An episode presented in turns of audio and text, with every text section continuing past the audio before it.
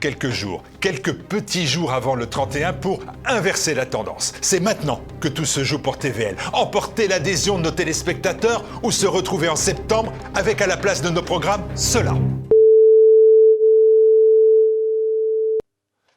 Notre modèle économique, garant de notre liberté, est difficile et exigeant parce que sans votre aide à tous, tout s'arrête. Mais tout cela ne peut pas s'arrêter, c'est notre certitude et j'espère que c'est aussi la vôtre. Alors, aidez TVL, mobilisez-vous, mobilisez vos proches, aidez TVL parce que forcément, la liberté a un prix.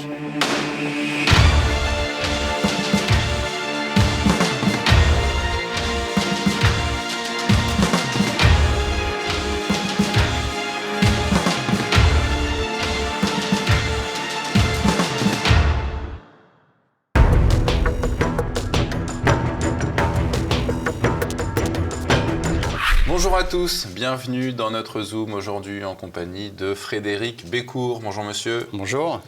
Frédéric Bécourt est écrivain. Son dernier roman, le voici, Le vent, un vent, elle épouse. C'est aux éditions Accro. Euh, à retrouver cet ouvrage comme d'habitude sur euh, la boutique de TV Liberté. Alors, L'intrigue du livre, je vais la résumer rapidement pour ensuite euh, tourner autour euh, des idées que vous développez euh, dans votre ouvrage. Donc c'est se passe à Bordeaux en 2025. Gilles, romancier, humaniste, sur le déclin, partage la garde de sa fille Chloé. Il se retrouve convoqué à l'école pour les propos racistes que son enfant de 5 ans aurait tenus dans la cour de récréation. La directrice lui annonce que Chloé va devoir être soumise à des tests psychologiques exigés par l'administration, mais Gilles refuse de donner son accord et se voit retirer la garde de sa fille. Soutenu par une jeune journaliste conservatrice et un sulfureux magistrat à la retraite, il s'engage alors dans une lutte qui le conduira à la radicalité.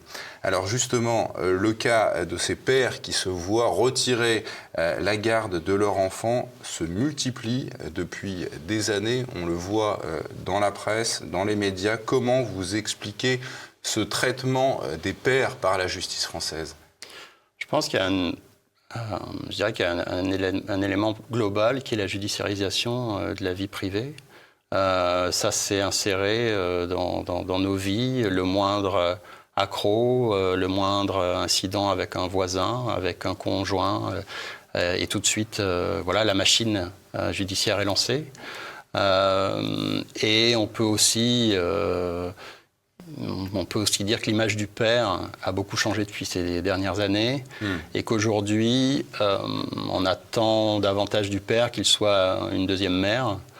Euh, et, lorsqu'il manque à ses devoirs, j'allais dire, de présence euh, et de euh, je ne vais pas dire de maternalisme, mais voilà, lorsqu'il n'est pas aux attendus, il y a une envie de sanction en fait. Il y a, un besoin de peut-être de, de, désacraliser le père, hein, enfin la notion généralement entendue de père et pour en faire une deuxième mère. Peut-être qu'il y a quelque chose comme ça qui se joue là-dedans.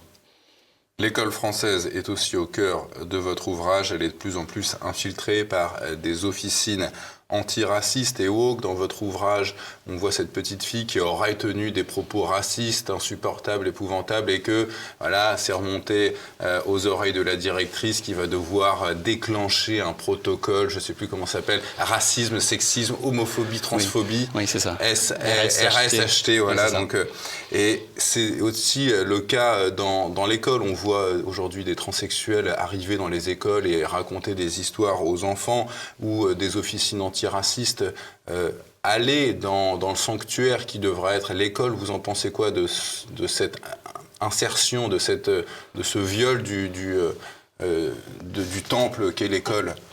Euh, c'est intéressant que vous parliez de, de, ce viol. En fait, c'est vrai que l'école n'est plus sanctuarisée. Donc, elle est ouverte à tous les vents. et comme elle a de plus en plus de mal, peut-être qu'elle ne le veut pas aussi, mais à assurer sa mission initiale de transmettre les savoirs fondamentaux, euh, eh bien, elle a du temps disponible et elle euh, laisse entrer évidemment tout ce que, tout ce que la société euh, veut faire passer comme valeur à l'école. Et évidemment, elle est un enjeu pour, bah, pour pour toutes les influences politiques qui veulent s'exercer. dès lors qu'on peut rentrer à l'école et, et, mettre des idées dans la tête des enfants, évidemment, euh, c'est intéressant. Hmm. Donc, euh, donc voilà, je pense qu'il y, y, a deux choses. C'est que euh, l'école a cessé elle-même de vouloir être un sanctuaire, et puis elle est devenue l'enjeu pour quantité de lobby, un, enjeu d'influence, une zone d'influence importante. Vous évoquez aussi la crise Covid, je vous cite, une casse invisible mais généralisée, presque anthropologique. Même si rien n'avait changé, tout était différent. Désormais, qu'est-ce qui est différent à vos yeux alors depuis? Euh, c'est vrai que tout le monde est revenu à sa vie euh, d'après. Euh, on a fait comme si on avait tous oublié le Covid, mais il me semble qu'on peut voir autour de nous encore qu'il reste des traces. Et en plus, c'est ce que vous dites, cette volonté d'amnésie, quoi. Oui, c'est ça. on l'a oublié, mais comme par hasard, on ne se serre plus la main. Euh, un homme qui croise une femme dans la rue ou qu'il connaît ne va pas spontanément aller vers elle pour lui, faire une bise. Ou, euh, tout ça, ce sont des gestes qu'on a euh, tranquillement, sans s'en apercevoir, qu'on a retirés de notre vie quotidienne et, pour ne plus les remettre.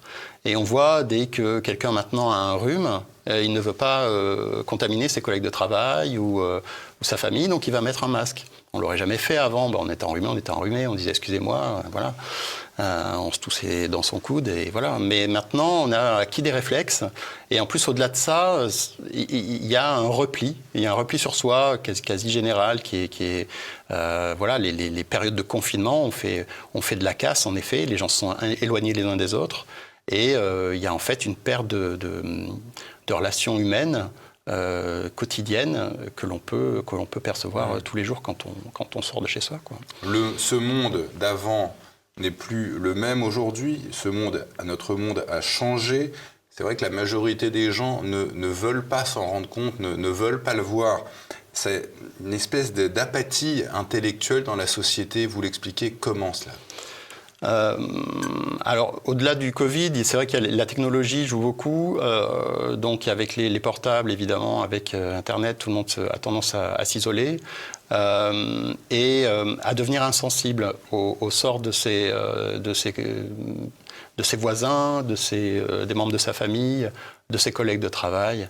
On est sur, sur soi-même, sur son devenir, on pense à soi, éventuellement à, son foyer, à ses enfants, et puis ça s'arrête là. Les, le, comment dire le, le, champ social s'est rétréci. La bulle sociale qui avant pouvait comprendre autour d'un individu peut-être de 20 à 50 personnes qui socialement représentaient son groupe. Aujourd'hui, bah, le groupe social autour d'un individu, il est réduit au strict minimum, parfois, parfois deux, trois personnes, parfois c'est lui tout seul. Et ça, c'est un élément de l'époque, c'est-à-dire une atomisation euh, finalement des individus. Vous racontez aussi dans votre roman comment votre héros a dû, il est un ancien professeur, euh, mis euh, en disponibilité de l'éducation nationale pour euh, devenir euh, romancier, comment il a dû exalter les valeurs de la République après l'attentat de Charlie? Vous écrivez ceci, il fallait alors se proclamer Charlie ou rejoindre le clan des barbares. Comment vous percevez ces injonctions du pouvoir à choisir absolument son camp toujours? Oui, euh, c'est de manière générale, euh, il faut réduire le libre arbitre au, strict minimum. Euh, c'est aujourd'hui une tendance de fond. le libre arbitre coûte cher, il est, imprévisible.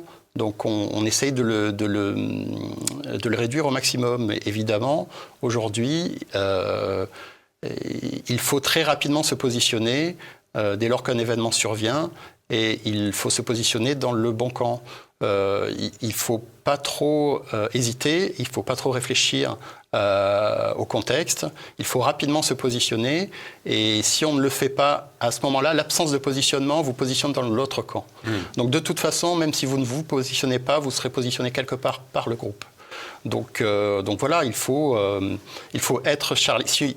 Il, faut, il fallait être Charlie parce que si on ne l'était pas, à ce moment-là, on était dans l'autre camp. Hmm. Euh, il n'y a pas de juste milieu. Aujourd'hui, euh, il n'y a pas de distance. Euh, il n'y a pas de, de regard euh, distancié sur les choses. Il faut, on est de toute façon impliqué, parfois à son corps défendant, mais on est soit euh, dans un camp, soit dans un autre. On ne peut pas être ailleurs. Il faut ignorer le doute, il faut ignorer la pensée complexe, il faut ignorer le, le rien que la question. Oui, oui, c'est pas. Euh, il faut admettre, accepter. L'époque admet mal de, de, prendre du recul sur les choses, de pondérer, de les resituer dans leur contexte, de, hum, éventuellement de, de, peser le pour et le contre. Euh, la complexité aujourd'hui, euh, comme le débat, comme l'esprit critique, euh, est, est, un ennemi. Aujourd'hui, il faut aller à la simplicité, à l'automatisme, au synthétique. Donc voilà, c'est le monde dans lequel on vit. Donc j'essaie modestement, de rendre compte un peu du monde dans hmm. lequel on vit et de donner un peu une photo de, de, la, de la, société aujourd'hui. Vous évoquez, oui, la, la, lutte fondamentale pour le droit à la critique, le droit de penser différemment. C'est un petit peu l'ADN euh, de, de, la France, l'esprit cartésien d'analyse des faits et d'une pensée propre. Oui, oui c'est ça. Logiquement, euh, on est... Euh, on est dans un pays qui a toujours questionné euh, le monde, qui a toujours euh, euh, eu une pensée complexe, qui a toujours interrogé le monde. Et, aujourd'hui, voilà, on est, on est condamné à suivre des injonctions sociétales qui parfois viennent d'ailleurs, qui parfois nous échappent. Mais voilà, on n'a plus le choix. On est, on est pris dans un mouvement. Euh, c'est pour ça que le, livre s'appelle Un vent les pousse. Ça, vient ça provient d'une citation d'André Suarez qui dit que les, euh, les sables humains, en fait, ne, savent pas le mal quand ils le font. Euh, simplement, un vent les pousse. Voilà. Et donc, les, gens sont, censés agir comme s'ils étaient portés par, par le vent. L'un de vos personnages dit ceci, il a fallu apprendre à vivre avec les masques et avec les attaques terroristes. La lâcheté, c'est la seule boussole de nos élites. Ceux qui refusent le fatalisme sont traités d'extrémistes et de complotistes. Comment vous l'analysez, cette lâcheté des élites? Euh, Leur fatalisme permanent ça, c'est aussi le, point de vue d'un personnage. Et ce que j'ai voulu aussi montrer, c'est que mes personnages, en fait, euh, avaient euh, finalement une manière de voir le monde qui, là aussi, était très polarisée. C'est-à-dire que euh, ce personnage est convaincu que voilà, les élites voilà, le, poussent à, à, ce fatalisme mais euh, il met un peu les élites un peu tout ensemble dans le même, dans le même panier. Et, euh, et ça aussi, c'est un, un, un, mouvement euh, global que l'on observe. c'est que voilà, il y, y, y, a une simplification aussi dans ce sens-là de vouloir dire que les, les, élites poussent au fatalisme. Hmm. Il y a, il, voilà, il y, a, il y a quelque chose comme ça, mais c'est peut-être plus complexe. Mais encore une fois, dans ce roman, j'ai essayé d'avoir de rassembler un peu des points de vue que l'on entend autour de soi. Et, euh, et celui-là, celui en est un, par exemple, qu'on entend souvent. Vous, vous, allez aussi sur le fait que euh, les gens s'entrechoquent les uns les autres dans le conditionnement qui est le leur. Oui. Le conditionnement euh, sociologique, politique. C'est ça. ça rejoint la, discussion qu'on a eue sur l'école, sur c'est-à-dire que l'école ne, ne, remplit plus forcément euh, son, son, rôle initial et laisse en fait les, les, les, jeunes gens à la sortie avec finalement, j'allais dire, un cerveau disponible et neutre et finalement assez peu marqués. Ils n'ont retenu que très peu de choses de leur parcours scolaire et souvent ils vont être disponibles aux diverses des idéologies qu'ils vont fréquenter. Ça va venir des, des, gens qu'ils auront côtoyés, des, des choses qu'ils auront vues sur Internet. Ils vont, ils vont rejoindre un groupe, un groupe idéologique et dans lequel euh, ils vont se forger une opinion. Et après, euh, une fois que cette opinion sera forgée, eh bien, elle va aller s'entrechoquer avec les opinions des autres, mais jamais dans la, dans la critique ou dans la discussion ou dans, euh, ou dans le débat, mais plutôt dans la confrontation. Hmm. Oui, il faut remporter la discussion, quoi. Il faut pas s'élever ensemble, il faut anéantir l'autre. C'est ça. Il y a toujours, on connaît le, le, fameux biais de confirmation. Donc, on va rechercher des avis qui sont les mêmes que les nôtres. Euh, qui vont nous fournir des éléments euh, ou des éléments de langage pour pouvoir répondre à tel ou tel sujet. Et donc on va répondre de manière automatique à, euh, lors d'une confrontation, on va recevoir un argument, on va y répondre de manière automatique avec, euh, avec un élément de langage que l'on aura récupéré de, divers groupes qu'on aura fréquentés ou sur Internet. Et voilà. Mais la, mais la discussion, l'échange, la remise en question, ça, ça c'est plus le, le, cas. Alors justement, vous citez dans votre roman, Frédéric Bécourt, les travaux du politologue américain Joseph Overton qui avait observé l'impact des manipulations euh, médiatiques sur l'évolution de nos sociétés est-ce que vous pouvez nous expliquer comment ça marche? Qu'est-ce qu'il a démontré Overton? Oui, alors c'est maintenant relativement euh, connu, mais c'est vrai que Overton a démontré que pour arriver, pour faire avancer des idées, euh, il fallait euh, décaler à chaque fois une fenêtre. Donc, ça s'appelle la fameuse fenêtre d'Overton. C'est-à-dire commencer par évoquer des sujets, qui, des possibilités qui paraissent complètement extrêmes, voire absurdes. Euh, pour faire avancer petit à petit euh, la société et les médias vers des positions intermédiaires qu'ils jugeraient davantage acceptables. Et donc ça, ça a été fait à différentes époques. Et euh, on le voit aujourd'hui, c'est couramment à l'œuvre. on va dire des énormités volontiers sur tel ou tel sujet, l'écologie ou autre, et pour faire, essayer de faire avancer un petit peu euh, le, le, champ du, débat dans son sens, mmh, pour mmh. qu'une une position un peu, plus, un peu moins absurde, un peu moins extrême, paraisse comme raisonnable. Oui. Le meilleur ami de votre héros est un personnage rondouillard, sympathique, il a un rapport particulier à la vie, il dit un truc, il en parle de la vie comme d'un truc loufoque, grossier et pas très profond finalement. Qu'est-ce que ça vous évoque ce rapport à la vie qu'il a lui? Euh, il est intéressant parce que c'est un, personnage qui vit un peu euh, comme si le monde n'avait pas changé depuis ces 20-30 dernières années. Euh, pourquoi? Parce qu'il vit, alors il vit en province, il, vit... C'est un bourgeois. C'est un petit bourgeois de province. Il travaille dans une grande société, je crois, de l'aéronautique, euh, dans lesquelles euh, bah, finalement euh, tout le monde progresse. les augmentations de salaire sont tous les ans répétées. on est assez loin de la, de, la, compétition économique. Donc les dégâts, si vous voulez, de la crise économique se répercutent assez assez peu sur ces, sur ces typologies d'individus. Et donc, en fait, il vit dans des sortes de cocons et, euh, et il continue à, voilà, vivre comme il vivait il y a 30 ou 40 ans et à, et à s'imaginer qu'en fait, le, le, monde ne change pas et, euh, et à se bercer un peu d'illusions. Et ce qu'ils veulent, c'est qu'ils euh, pensent à leur carrière, leur avancement. Ils veulent que leurs enfants aillent comme eux dans, dans, le même type de, de schéma. Et, et, voilà, ils se coupent là aussi d'une réalité, ils se coupent de leur, euh, de la communauté nationale, mmh. j'allais dire, ils, ne, ne, voient plus forcément euh, leurs compatriotes euh, qui sont dans, le, dans la détresse. ça, c'est, ils passent à côté sans, mmh. sans, vraiment les voir. Donc ça aussi, c'est un des dégâts de, de l'époque. Le Covid a certainement pas aidé. Votre référentiel, je vous cite, est coincé. Alors c'est un personnage qui s'adresse à un autre. Il dit ceci, votre référentiel est coincé au XXe siècle. La Ve République est dévoyée depuis 30 ans avec le traité de Maastricht. Il n'y a plus deux blocs politiques qui s'affrontent.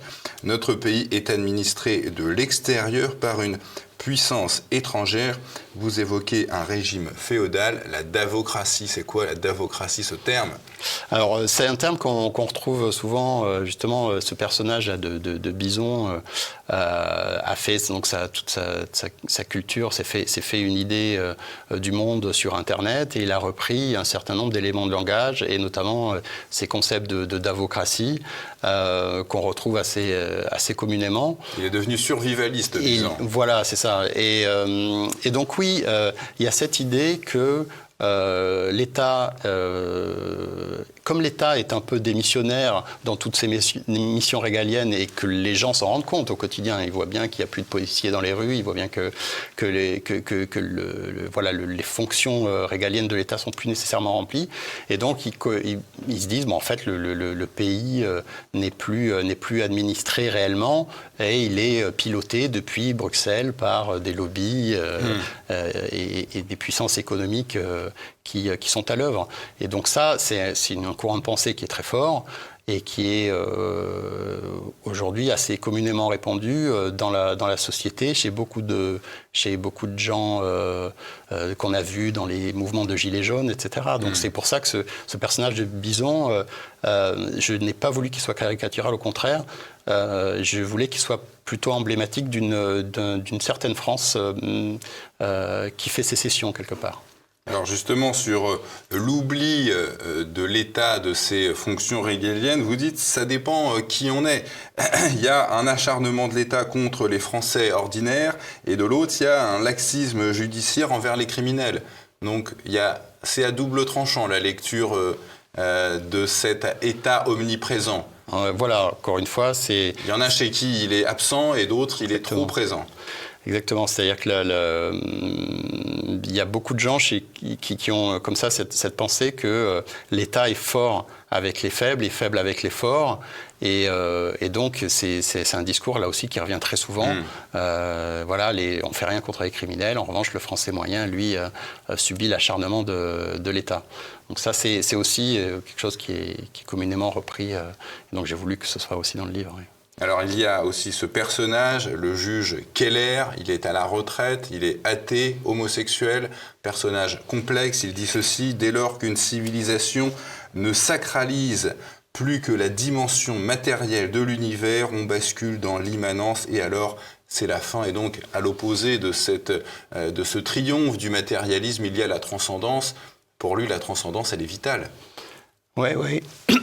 Euh, ce personnage du, juge Keller est, très intéressant et euh, j'ai pensé, en l'écrivant, j'ai pensé à, Monsieur Wynne de Bernanos, c'est-à-dire c'est un personnage complexe qui peut euh, incarner le, mal par pas mal d'aspects, et notamment par le fait qu'il est séduisant, et par le fait qu'il pose des questions euh, existentielles euh, profondes qui, qui, bouleversent chacun d'entre nous.